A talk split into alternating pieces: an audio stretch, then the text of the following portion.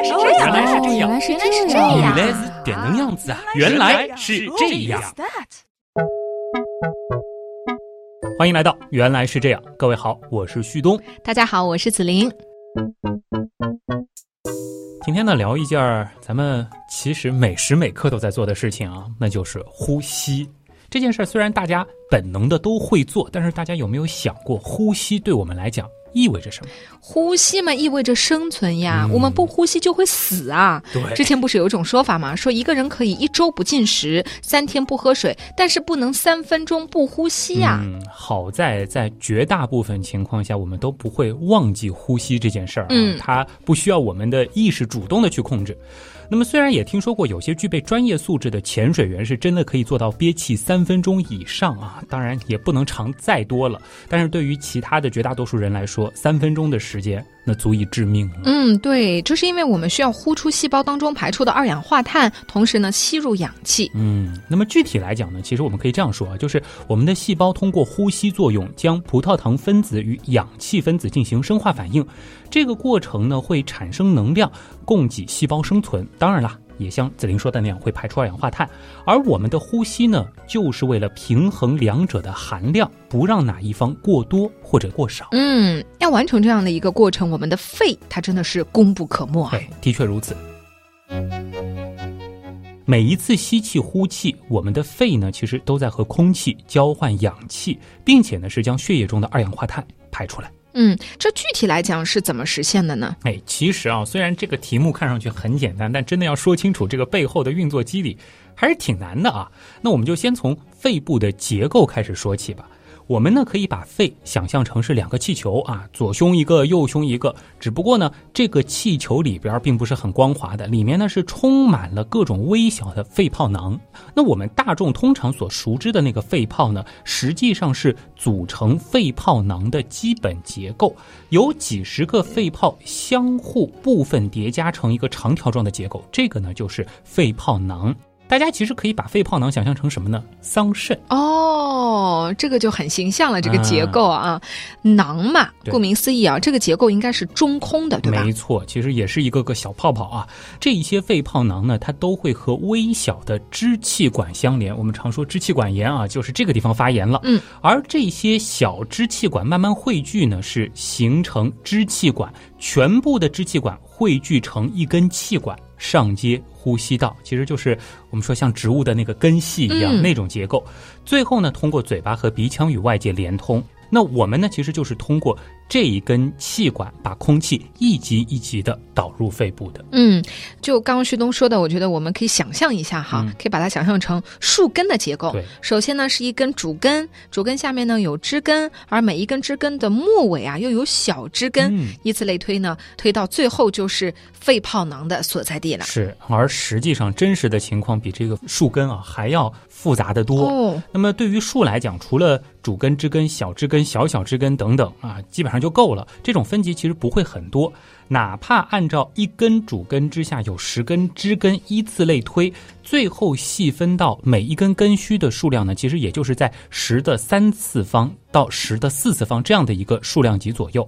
但我们的肺泡分布的支气管数量要远比这个大得多啊。对，因为按照一个成年人来算的话，肺泡的数量可是能达到三亿个。哪怕是形成了肺泡囊这种结构，其实我们呼吸的这个网络啊，也是相当壮观的。这里说个题内话啊，哦就是大家可能会觉得，呼吸呼吸对吧？向外的动作能呼出气体，而向里的动作能吸入空气。嗯，其实这是不对的。对啊，这是不对的。这其实应该是大家非常容易产生误解的一个概念。那么实际上，呼吸的过程当中呢，空气呢是不存在所谓吸这种作用力的，因为它并不是像地球对于我们的这种吸引力。空气之所以会进入肺里，那是因为由于肺部肌肉的收缩导致肺的体积增大，在肺部空气总量不变的情况下，增加体积就会导致肺部的空气密度减小，压强降低。哎，在我们所谓吸气的这一瞬间，在我们的肺部呢就会产生一种压强变小的趋势。嗯，而我们的肺呢是和外界大气相通的，这就组成了一个整体的系统。对，而整体的大气系统呢需要有一个共同的压强，所以为了弥补肺部空气压强减少的趋势呢，大气中的空气就会被压进我们的肺里。哎，到底是问不倒小姐姐啊！现在物理水平越来越高了。当然了，细心的听众可能会发现，就是我们身边呢有一种现象，就真的是空气被吸引而产生的。那是什么呢？就是大气压本身。扯得有点远，继续说回到呼吸，我们就要来聊一聊空气到底是怎么通过肺泡进入到我们的血液当中的了。深吸一口气啊，大家可以配合一下。那么新鲜的空气呢，就会通过我们刚才说的结构，充满肺泡囊中的每一个肺泡，而这 其实才只是完成了氧气进入身体的第一阶段啊。这里有必要和大家说一下，就是肺泡的这个直径啊，其实只有零点二毫米。哇，这很小啊！是，这应该就像拿根针在纸上戳个洞的大小啊。对。那为了便于大家理解呢，我们把这个肺泡啊放大一点来看一看，就放大一千倍吧，也就是二十厘米。大家想象一下，我们现在手上拿着这么一个肺泡，我们会看到什么呢？我们首先呢，不要用力的去抓它，因为帮助我们进行气体交换的那个膜啊，就在它的表面。嗯，不然我们一用力。好脱了，尴尬了。还好肺泡也很多，当然也没有那么大的肺泡啊。言归正传，我们先来看看里面啊。由于肺泡的内部才是和那些小支气管连通的，所以呢，肺泡的内部它是充满了新鲜的空气。我们再来看看肺泡的外部，上面啊其实还缠绕着血管。那气体交换到底是如何实现的呢？哎，跟着我们一起再一次深吸一口气。然后呢，我们观察一下刚刚想象的手中的这个大肺泡，我们呢来分析一下它内外的气体组成。子林，你说里边是什么？内部嘛，当然是从体外被压进来的空气了。是的。那么外部的话呢，血管当中是流淌着血液，这时候的血液啊，已经在身体里旅行了一大圈儿。其中的氧气呢，是被我们的细胞所利用掉，所以相比起外边的空气，血液当中的氧气浓度会更低。是的，因为它已经兜了一圈了嘛，对吧？那么这个时候呢，其实就提到了关键点上了啊，在肺泡的内外分布着不同浓度的氧气。那我们都知道，物质有从高浓度自发向低浓度运动的趋势，嗯，这个趋势在液体和气体当中呢，尤其的明显。我们之所以能够进行气体交换，它的原动力呢，其实就是由气体浓度不均而产生的浓度差。这种浓度差导致的结果就是，对于氧气来说，它是从肺泡外部通过肺泡扩散到血管内，而二氧化碳呢，则正好是反过来。但是其中的道理，它其实是一样的。但说到这儿，我觉得有的听众可能会有疑问啊，就是血液是液体，空气是气体，这两种不同状态的物质在同一界面是怎么传播的呢？啊，这个问题详细的说开的话，得扯到什么界面化学。半透膜的渗透机理，甚至是理想气体状态方程这样的物理化学专业知识了，要不咱们还是挖个坑，有机会再详细说吧。好好好，这种坑啊，要么是旭东真的解释不来，要么是解释了，大部分听众也听不懂，或者说呢，不会用大家都听得懂的方法，三言两语就能解释清楚。子灵真相了啊！所以咱们就接着说回来吧啊，我们的肺泡呢，就是充当了这样一种半透膜，它。会选择透过氧气与二氧化碳，在浓度差的推动下，我们的肺在一次又一次的呼吸中进行着气体的交换，嗯，维持着我们的生命啊。嗯，这种气体交换的方式在细胞物质运输当中呢，还有一个专有名词，其实高中的时候讲过，叫被动扩散。嗯啊。既然说到了细胞物质运输啊，咱们就不妨把当时高中时候所谓生物必修课的另外两种细胞物质运输方式也复习一下啊。刚才呢，我们说到物质的被动扩散，这个呢是顺浓度梯度啊，不需要能量，也不需要载体蛋白。所以呢，另外两种运输方式对应的就是主动运输和协助扩散。呃，这又是什么意思呢？主动运输，顾名思义，主动嘛。就是需要能量的驱动，同时呢，也需要载体蛋白作为运输工具啊，需要有这个小车子在那儿跑。嗯，那么这就像什么呢？就有点像工程建造当中的挖掘机啊，一铲子一铲子把处在低处的土壤运送到高处。而协助扩散呢，则不需要能量，它呢也是和那个被动扩散有点像，是以浓度差作为动力。不过呢，它需要载体蛋白有了一种运输载体，所以呢完成了被动运输。我们接着回到呼吸上，刚才呢我们把。空气与肺部的气体交换大致的这个过程和大家简单的介绍了一下。最后提到，无论是氧气或者是二氧化碳，都是通过被动扩散的形式进入或者离开我们的身体的。嗯，那么问题来了哈，如果空气不通过肺，而是直接进入血管，那会发生什么事儿呢？这可就危险了，是吧？我们血液当中是不能有气体存在的。对，那这又是为什么呢？如果说血管当中混杂了气体，这些混入的气体呢，就可能会在毛细血管堆积，导致空腔。这种空腔，它可是会造成血细胞的淤积堵塞，进而导致局部组织供血不足，从而。致命。嗯，用专业术语来说呢，就是空气栓塞了。哦，难怪我们在打针的时候哈，护士姐姐都会按一下那个注射器，挤出一部分的液体，对，就是让那个气体排出去。其实就是让里边没有空气。但我觉得这个动作啊，说起来轻巧啊，但很多小朋友因为看到那个动作就知道，马上这一针要扎到自己 屁股上去了，然后就觉得这一幕就就是有种对，然后看到这个就感觉哦，好害怕，好害怕，觉得马上针头要扎到我身上。虽然我很久没有肌肉注射了，但是想到就是。是护士姐姐专注的那个眼神，尤其是口罩还遮住，啊，的确是有点不自在啊。当然，我们也要和大家说一下，就是这个举动呢，真的不是护士姐姐在浪费药药物，它是切切实实的非常重要的规范操作。血管中进入气体，那是一种非常危险的情况。那么对于心脏来讲，一秒内混入一百毫升以上的空气就会致命。这个数字听起来很大，但其实啊，很多注射器的总体积连其中的一半都不到哦。那么对于脑血管，这个气体量呢，仅仅只有两毫升，而仅仅零点五毫升的气体就会使得心脏血管，也就是冠状动脉堵塞。造成心脏停止跳动。哎呦，感觉好吓人啊！但是大家也不用害怕啊，我们正规医院的护士姐姐都是非常专业、尽心尽责的。哎，是的，还是要感谢他们的付出的啊。还是回到今天的这个主题啊，我们刚才说到就是肺对于空气的交换过程，不知道大家还记不记得我们之前提到成年人肺部大约是有三亿个肺泡，嗯，那么按照每个肺泡平均直径零点二毫米来算，能够提供给我们进行气体交换的表面积就将近四十平方米啊，这搁家里都是个很大的厅了，对吧？那么这其实也从侧面说明了被动扩散的速率啊。它其实是挺慢的，否则我们不需要在小小的肺中塞下那么大的用来做气体交换的面积，对吧？那么这里也给大家提个醒，在我们呼吸的时候呢，并不是只有氧气和二氧化碳忙着进站出站啊，就在现在，就在我们说话的这个过程当中，我们呼吸的每一口空气当中呢。其实还有大量的微生物和各种固体颗粒也在试图进入我们的肺部，因为我们看不见，所以我们感受不到嘛。但是这样听你一说，哎呦，觉得好吓人啊！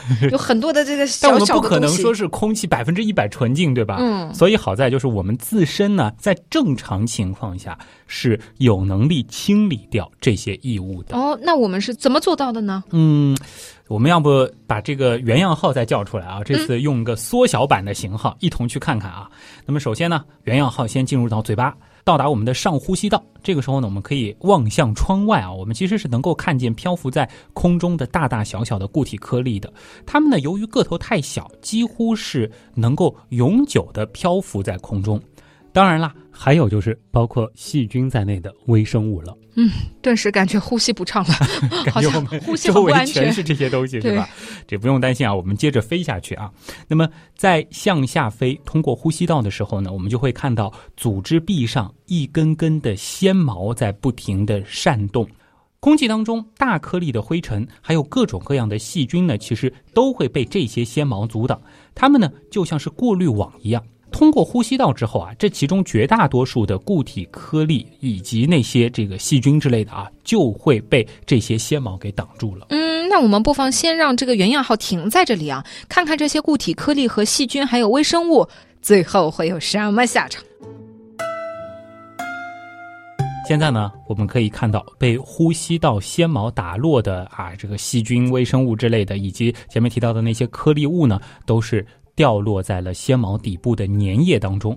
而其中呢，我们还看到了一种啊，这个类似于神奇宝贝里面的百变怪那样的啊，就是无定型细胞，它们呢开始吞噬微生物和细菌，并且用体内的消化酶进行消化。哦，这个细胞就是肺巨噬细胞。曾经其实提过，嗯，它们从血液当中来，是我们呼吸道以及肺部的环保卫士。哎，那么当细菌和微生物都被杀死之后，那些剩下的大颗粒的固体微粒呢，它是依旧附着在粘液里。嗯，哎，我们可以看到啊，这些携带颗粒物的粘液被我们呼吸道中的纤毛自下而上的摆动啊，一点一点的往上挪出呼吸道。你这听起来有点愚公移山的感觉啊！那最后这些东西到哪里去了呢？紫菱，你会吐痰吗？当然不会啦，小仙女从来不吐痰的。那你的痰都去哪儿了呢？我们必须严肃的和大家说一下，这些被纤毛们一点一点运上来的粘液呢，就形成了咱们口中的痰。那么，既然像女神这样的小仙女不吐痰，那通常就是被你咽下去了，是吗？你的搭档紫菱已下线。除了帮助我们进行气体交换的肺泡，科学上呢把它称为一型肺细胞，和我们刚才讲到的呼吸道保洁卫士肺巨噬细胞以外呢，其实在肺里面啊还有一种细胞叫做二型肺细胞。嗯，那它有什么作用呢？它呢是一种分泌细胞啊，能够分泌表面活性剂。哎，这个东西其实大家应该也听说过，我们说洗洁精啊、肥皂啊这些也是有表面活性剂的。那么这个东西在我们的肺里能干嘛呢？它能够增加肺泡的张力。从而使得我们的肺泡不至于在伸缩的过程当中破裂啊，让这个洋泡泡啊能够伸缩自如。嗯，那么其实说到这里呢，我们的这个原样号啊已经是深入到了肺泡当中。这个时候呢，我们就能够观察到洁净的空气通过肺泡进入到血液当中啊，肺泡一收一张，景象很壮观。但是我们还是要说，为什么大家要担心 PM 二点五？嗯，大家其实可以听一听去年我们聊雾霾的那期节目啊，也是提到，就是当这个颗粒足够小的时候，就没有办法通过前面的那些机制被阻挡在外了，它就有可能经由肺泡进入到血液当中。嗯，脑洞太大，休息一下。如果听节目不过瘾，你也可以去我们的微信订阅号逛一逛啊。与节目有关的更多知识干货，每周节目的 BGM 歌单，还有趣味猜题闯关，都在那里了。微信订阅号搜索“刀科学”，刀是唠叨的刀哦。其实吧，你打“刀科学”的拼音也是可以直接搜到的。嗯，我怎么就没想到呢？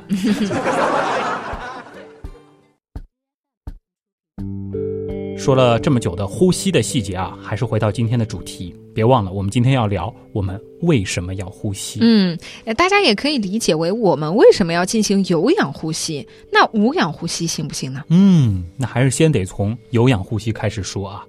在讲这个问题之前呢，想先给大家来纠正一个生活中的常识性错误，那就是好像很多人都会说葡萄糖是我们身体的直接供能物质。哎，这句话听起来没毛病呀。我记得我们在军训的时候，还有就是献血的时候，医生不经常说吗？来喝点葡萄糖水，这不就代表着他们能给我们提供能量吗？听上去是这样的，没错啊。但实际上呢，葡萄糖它并不能够直接被我们的身体所利用，它更像是一个储能物质。大量的化学能被植物通过光合作用储存在葡萄糖稳定的分子键中，而这个化学能。若不经过生化反应呢，就不能够被细胞所运用。哦，听上去是这么回事儿啊！一个个小电池啊，嗯，打个比方呢，就是汽车需要消耗汽油来发动，你直接给发动机里面倒石油那是不行的，对吧？那么葡萄糖呢，就相当于是石油，它不能够被直接利用。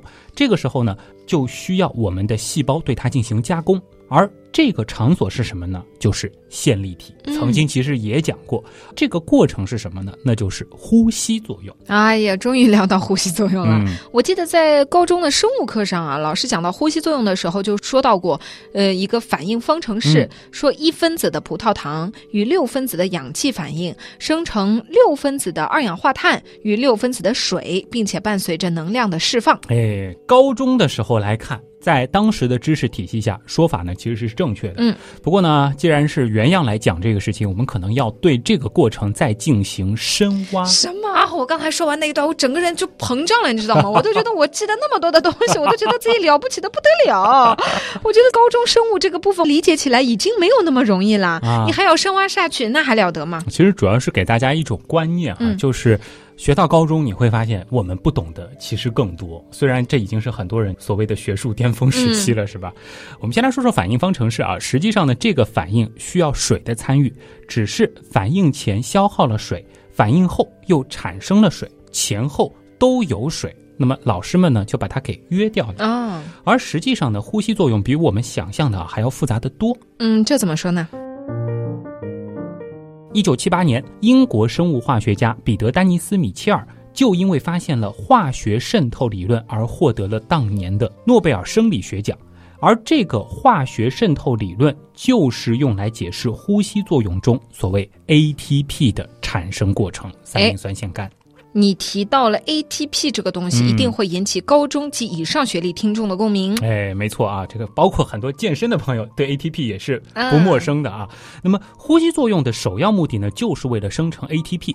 上面那位提出的描述 ATP 形成的化学渗透理论当中，包含很多复杂的物理化学过程。哎，比如说化学中离子的渗透运动、穿越半透膜以及沿着电化学梯度进行移动等等的现象，绝不是一句“我有个葡萄糖和六个氧气，嗯哼，ATP 就来了”。你这个是那个什么 Apple Apple Pen Apple Pen 嗯哼 Pen 啊，怎么说的？Apple Pen 的 Pen Apple。加加一下，加一下这首歌啊！好好好好，pineapple apple pen. 哎，你说这个道理我懂啊，嗯以前也听过一种说法，等你上了大学，你就会知道，高中学的有很多都是不对的。没错啊。嗯那么也不能说高中当时教的完全是错的，只是考虑到当时的深度，只能够给大家一个极其简化的版本，这呢就容易会产生一些误会了，对？对对对，其实就像我们学数学的时候，一开始说一是不能减二的，嗯因为二比一大嘛，但后来才发现更深层次的讲法其实是可以的，对对吧？哎那么这个呼吸的物理化学过程到底是怎么样的呢？哎有氧呼吸的过程呢，大致来说就是葡萄糖在经历糖酵解、丙酮酸脱缩、三羧酸循环和氧化磷酸化等一系列生化反应的过程之后，分子键断裂，其中稳定的化学能被释放出来。随后呢，这些释放的能量就被用来形成新的化学键，这个化学键呢就叫高能磷酸键。这是一种非常活泼的化学键，而携带这种高能磷酸键的物质呢叫做三磷酸腺苷，也就是我们上面说到的 ATP 了。哇，旭东，尼的讲解真的是通俗易懂呢，是？吧？希望大家明白啊。是不是你们都觉得懂吗？懂不懂？反正我都有点晕啊。ATP 呢，其实它非常的活泼，嗯，它能够快速断开高能磷酸键，释放出能量，这才是我们身体内的直接供能物质。哦，那这么说来的话，ATP 才是我们身体里的硬通货，对的？确如此。那除了我们刚刚说到的高中接触到的呼吸作用方程式不严谨之外，还有哪里有问题呢？其实还有个问题呢，就是一分子葡萄糖完全氧化能生成三十二个 ATP 分子，其实这个数量关系有点问题。嗯、这又错在哪里了呢？一比三十二呢，只是理论上的数量关系，实质上呼吸作用永远不可能达到这个数值，因为质子损失或者说内膜渗漏以及推动丙酮酸进入线粒体机制中的能量消耗等因素，你可以把它理解为我们的细胞啊工作效率并不是百分之一百的，嗯只是一个理论值。这呢，其实还只是考虑到细胞工作效率这一层面，而对于有氧呼吸的能量利用率来说，这个数值呢，甚至只有百分之四十。那么现在估计啊，就是每一分子葡萄糖大约可以生成二十九到三十个 ATP 分子。嗯，明白了。那有氧呼吸讲的差不多了，我们再来看看无氧呼吸吧。那么和有氧呼吸相比呢，无氧呼吸啊只有糖酵解这一个过程，一分子葡萄糖生成两分子丙酮酸，随后丙酮酸再经过复杂的无氧过程形成乳酸。嗯那么定量来说呢，与有氧呼吸相比，无氧呼吸过程当中，一分子葡萄糖只能够产生两个 ATP，哦，而一个正常的成年人每天需要水解利用一百摩尔到一百五十摩尔 ATP 中的能量才能够维持生命。一个 ATP 分子的摩尔质量呢是每摩尔五百零七点幺八四克，那么换算过来呢，也就是需要五十到七十五千克这么多。这就意味着它要分解掉相当于它整个体重的 ATP。但是经过了一天，我也没感觉到自己把自己消化掉啊。没有那么大的量，是不是？嗯，而且人不是大部分还是由水组成的吗？算算看，根本没有地方储存这么多的 ATP 呀。你的思考很有道理啊。那么实际上，其实我们每个人体内的 ATP 总共呢，也只有大约零点一摩尔，也就是五十一克左右。这么少啊？是这个差距怎么会那么大呢？所以是什么呢？就是为了保证能量的供给啊，我们的身体其实对 ATP 是在进行循环利用的、哦啊，就是利用完了再组装起来再利用啊。那么每个 ATP 分子每天差不多要被重复利用一千到一千五百次。哇，这 ATP 好努力啊，比你们还努力啊！这哪是九九六啊，简直零零七 好吗？感觉比零零七还夸张，对 是吧？啊啊，因为 ATP 它十分活泼，因此呢，在合成之后必须在短时间里面被身体消耗。正是由于 ATP 的这些性质，所以要求我们必须在短时间内合成大量的 ATP。嗯，而无氧呼吸的单位时间能量产出显然达不到这个要求。是。因此呢，我们就需要有氧呼吸来保证我们的生命需求了。这就是为什么我们还是需要呼吸。嗯，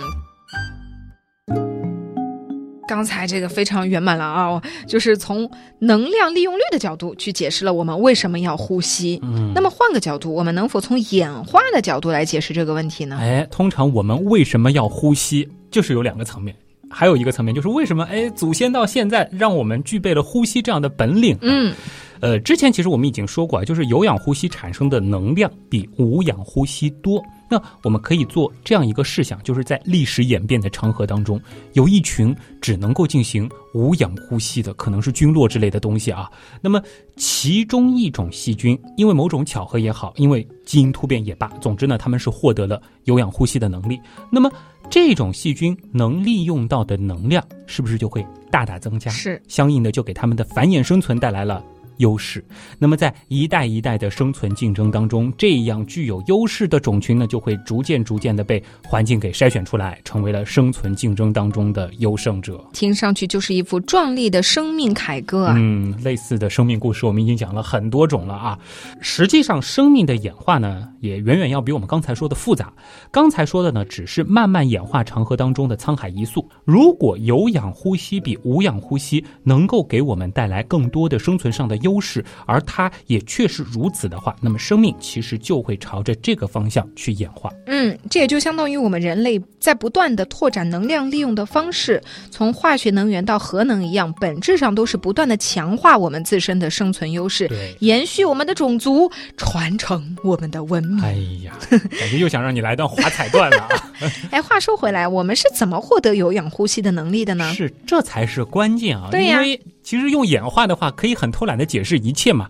最关键的问题就是，这个机制到底是怎么形成的？我们的细胞内，前面其实说过，能够进行有氧呼吸的场所是什么？线粒体。对这个问题呢，其实可以解读为，就是我们的细胞是怎么演化出线粒体的。哎，这个具体的问题就有点意思了嘛。是，的，那么其实关于有氧呼吸的来源、线粒体的起源还是存在争议的。但是呢，目前有一种比较靠谱的假说，就是内共生假说。呃，这听起来线粒体好像不是细胞自己进化出来的，是吗？没错，这个假说就认为啊，细胞中的线粒体起源于一种细胞吞噬另一种细胞过程中产生的共生现象。哎其实有点像叶绿体一样，其中呢，被吞噬的细胞就是线粒体的祖先，可以叫做原线粒体啊，原样的原。这是一种能够进行三羧酸循环与电子传递的革兰氏阴性菌，它呢是一种耗氧细菌。呃，这让我想一想哈，这个原线粒体被吃掉之后，并没有被消化掉，是不是？是，哎，正常情况下应该是被吃掉、消化掉了。嗯，但是呢，这个原线粒体被吞噬之后呢，并没有被消化掉，而是与吞噬它的细胞啊相互竞争，逐渐的呢就形成了一种微妙的共生关系。那么在共生体当中呢，寄主可以从宿主那里获得更多的养分，而宿主则可以利用寄主通过呼吸作用产生的额外能量。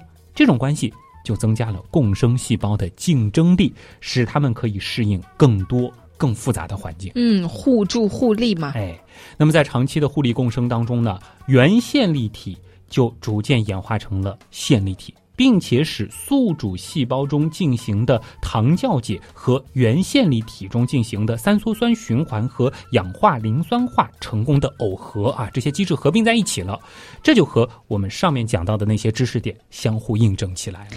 这么听上去，这个内共生假说还是挺靠谱的啊。嗯但是科学讲求的是证据。对，这个假说有什么科学上的证据吗？这个其实还是有的啊。其实也和大家简单的罗列一下，就是已经发现的支持内共生假说的证据。首先呢，就是线粒体有内膜，拥有自己的 DNA，它的形状与细菌的环状 DNA 非常类似。嗯大家感兴趣的话，可以回听一下当时线粒体下完那一期。这也是为什么通过线粒体，我们可以追溯我们的母系祖先。线粒体的 DNA 上呢是编码了在线粒体中表达的特定蛋白质，这是第二个证据。第三呢，就是线粒体的遗传密码与变形菌门细菌的遗传密码更为相似。还有呢，就是线粒体核糖体不论在大小还是在结构上，都与细菌 70S 核糖体较为相似，而与真核细胞的 80S 核糖体差异较大。嗯，不知道听众朋友有没有理解这四个证据想要表达的意思啊？嗯不理解的话，可以再回听一下。总的来讲呢，就是以上的线索能够得出一个线粒体更像是一个不同于人体细胞的独立种群单独进化而来的产物的结论。对，而对这个结论最好的解释就是共生体假说。没错。所以说，我们为什么要呼吸这个问题？首先呢，是因为维持我们现在生命活动所需要的能量，靠无氧呼吸那是不够的。嗯而从深层次来讲，那就是优胜劣汰、演化使然的结果了。嗯，原来是这样。就是这样。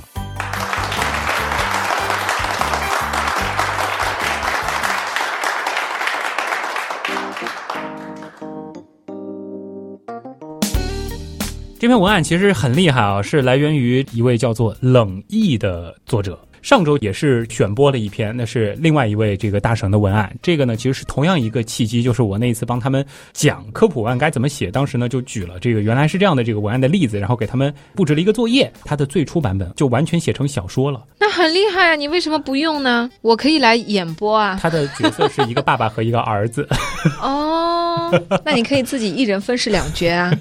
那还是跟你聊会比较好。他呢后面就把它又改成了更原样的一个版本啊。嗯但是它里边的这些科学性的东西还是比较详实的，而且其实那个时候的一个要求就是回答一个小朋友会好奇的问题。当然，啊这真的是一个很好的问题。花花会感兴趣的问题。对嗯对，当然好像今天的内容花花不一定能完全听懂。对，啊，这个我们到时候可以想一想，爸爸妈妈可以用什么样的办法让他们大概能够明白这个问题的解释。简单的来说就是呼吸，让我们拥有了足够的能量生活下去呀、对，嗯再包括就是前面说到的，就是需要有一个平衡啊，包括气体的这个交换。那如果是这个演化的角度，那其实再大一点，他会发现，嗯哎，原来小时候的这个问题，它真的是一个大问题，甚至沿着这个问题深入下去，是能拿诺贝尔奖的。因为就像我们刚才节目内容当中说到的，有一些东西是在某一个年龄段或者某一个知识的基础之上你能理解的，你可能需要知道更多的东西，才能去更加深入的去了解它背后的这个机理。所以，如果面对小朋友，你可以说的简单一些；嗯然后，呃，面对可能年龄层更大一些的这些孩子，你可以说的更复杂一点。然后，如果你真的真的要知道非常非常详实的这个背后的原理，那我觉得就是需要好好的去研究一下了。就像今天这篇文案，我觉得哪怕是本科有一定生物基础的朋友，可能听了也会有一些额外的收获。毕竟它有一些比较前沿的一些知识。另外，如果是仅仅在高中阶段学了生物的朋友，那肯定这里边有很多东西对他来说都是比较新鲜的啊。所以不要小看任何一个问题，不要小看任何一类知识啊。再次感谢一下我们的这位文案作者冷毅同学啊，这个毅这个立字旁羽毛的羽，嗯。那么最后呢，其实也是常规做几个广告啊。这个首先呢，我觉得借着这期的名字，特别适合再推一下书啊，因为我们为什么会呼吸，嗯有了这个前提，我们才能够意识到我们为什么这么臭，对不对？哦，对，我们对把这个味道吸进来是吧？是然后再结合这前段时间做的那个嗅觉是怎么一回事儿，哎，整个这一套啊，就就成了，对吧？你真的一定需要一个由头才可以推书吗？我觉得可以硬推啊，生推啊，就。原样出了一本书，你们买不买吧？就喜欢紫菱的直白啊！欢迎大家到各大平台去搜索同名书啊。我们为什么这么臭？其实直接搜“我们原来是这样”这个书名也是可以搜到的啊。全网就这一个版本，嗯然后呢是大黄大黄的这个封面啊，嗯所以还是很有趣的一本书。其实也是像今天这期节目一样，解答了很多关于我们自己的很有趣的这种为什么。那么还有就是我们的几个互动平台了。首先，紫玲玲，这是新浪微博紫玲女神的账号。对，孩子的紫，凌晨的玲。嗯，这是一个结合了美妆、育儿以及科学的很有趣的博主啊。这对个，一定就是一点也不深奥的一个就是微博内容。反正问问不倒小姐姐的视频真的是非常精彩啊！另外呢，就是在新浪微博可以找我，就是旭东，旭日的旭，上面一个山，下面一个东。我们的官方微信订阅号是刀科学。那么刀科学里有原品店，里边呢也有各种文创小周边啊，当然在那边也可以订一些科普杂志之类的东西。呃，最后呢，就是欢迎大家到我们的。QQ 群里面去找原样刀友会啊，呃有九个大群，大家可以挑一个自己喜欢的颜色，或者说是一个喜欢的群名去加，里边呢有近两千位啊和你一样喜欢原来是这样热爱科学、热爱分享的小伙伴。好了，那么最后呢，也感谢所有通过各种方式支持和帮助过我们的朋友。是的，原样的发展离不开大家的帮助。我是徐东，我是子林，咱们下周接着聊啦。再见。